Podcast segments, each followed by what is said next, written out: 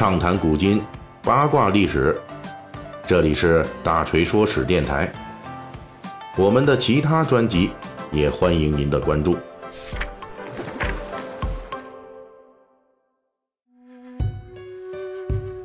呃，最近咱们《水浒细节解密》呢，一直聊这个小说中出现名字，但是没有在具体情节中登场的人物。上一期呢，咱们是聊的这个北宋仁宗时期哈，浓墨重彩的一文一武，这就是民间传说中的文曲星包拯和武曲星狄青。本期呢，我们就聊跟这个文武二杰并肩的啊，甚至地位还得高出他们一块儿，这就是北宋一朝的最著名的文臣之一，同时也是古代读书人视之为楷模的千古名臣，这就是北宋著名的。范仲淹，我们后世所熟悉的范仲淹啊，就是那个在《岳阳楼记》中留下“先天下之忧而忧，后天下之乐而乐”这样的千古名句的范仲淹。大锤之所以评价说呢，这老范同学是北宋一朝最著名的文臣之一啊，这个主要参考有两项，一个就是后世的评价，这方面范仲淹的评价极高，《宋史》里边评论说。自古一代帝王之兴，必有一代名士之臣，而范仲淹呢，当之无愧。尤其提到范仲淹重视读书人的名节风骨，当时读书人的没敢激论天下事、奋不顾身的这种风气，乃至当时整个士大夫阶层崇尚风度节，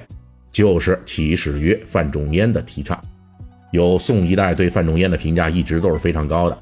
后来呢？北宋名臣王安石干脆就称老范是自己的一世名师。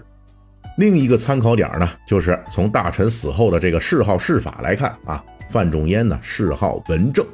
按照北宋司马光的说法，这个谥号是封建王朝时代文臣去世后的顶级待遇。正所谓世之至美，无以复加，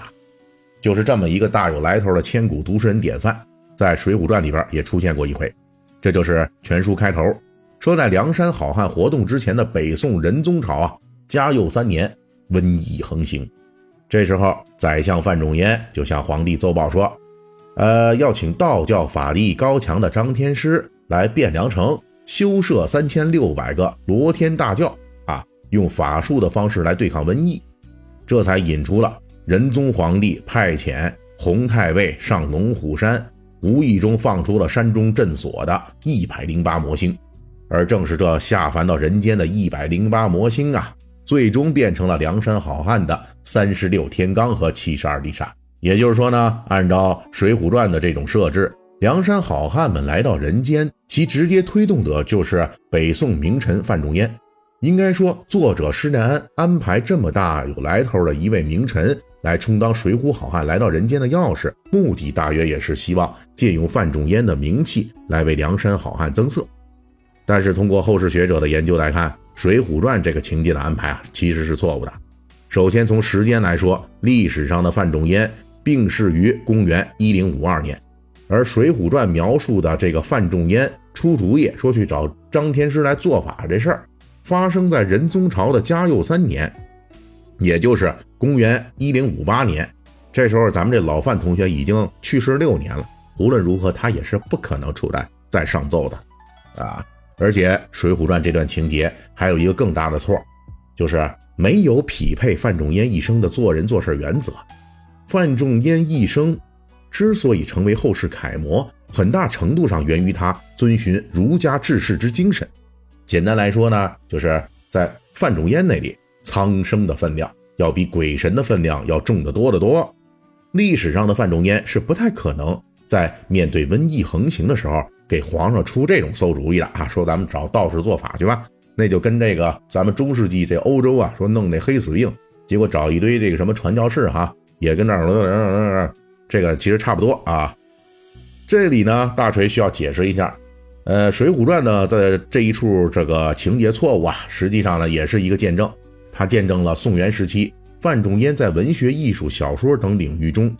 形象沉浮的这种历史过程。咱们要借用另外一个历史名臣来做个对比，那就是包青天啊，包拯。后世的公案小说、戏剧中的这种包青天啊，结合历史事迹和后人评价，咱们可以说，对比后世文学艺术作品中赫赫有名的这包青天、范仲淹的历史地位和名气，其实在这个呃历史上和儒家圈子里边，在儒家这圈子里边其实要更大一点。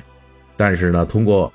水浒传》称呼包拯为文曲星的说法，以及对范仲淹这一处客串情节的处理，我们能发现。这宋元时期呢，其实这包拯的这包青天形象是不断上升的，但是这范仲淹呢，虽然在这个儒家官学那块获得了极高评价，可是，在民间他这个艺术形象的地位啊，是，呃，往下走下坡路的啊。那这个原因是为什么呢？倒不是说后世的文学、戏剧、话本之类的这个作者看不上这老范，而是作为儒家读书人倡导的这位楷模。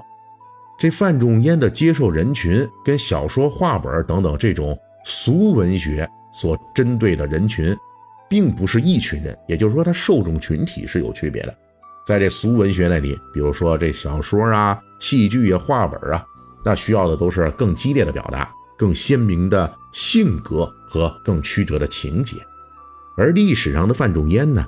性格、故事都更符合儒家的标准。但是却都不太具有这种戏剧化改编的基础，也就是说，在宋元乃至明清的俗文学发展过程中，读者观众们更愿意看的是包拯动不动就把犯法的皇亲国戚给处决了啊，而不是愿意看呢这范仲淹这种基本针对读书人阶层的这种做人治学的榜样。本身他也没什么亮点爆点啊，对不对？那你说这情节放在小说中，那肯定是平平的，那就没人愿意看了。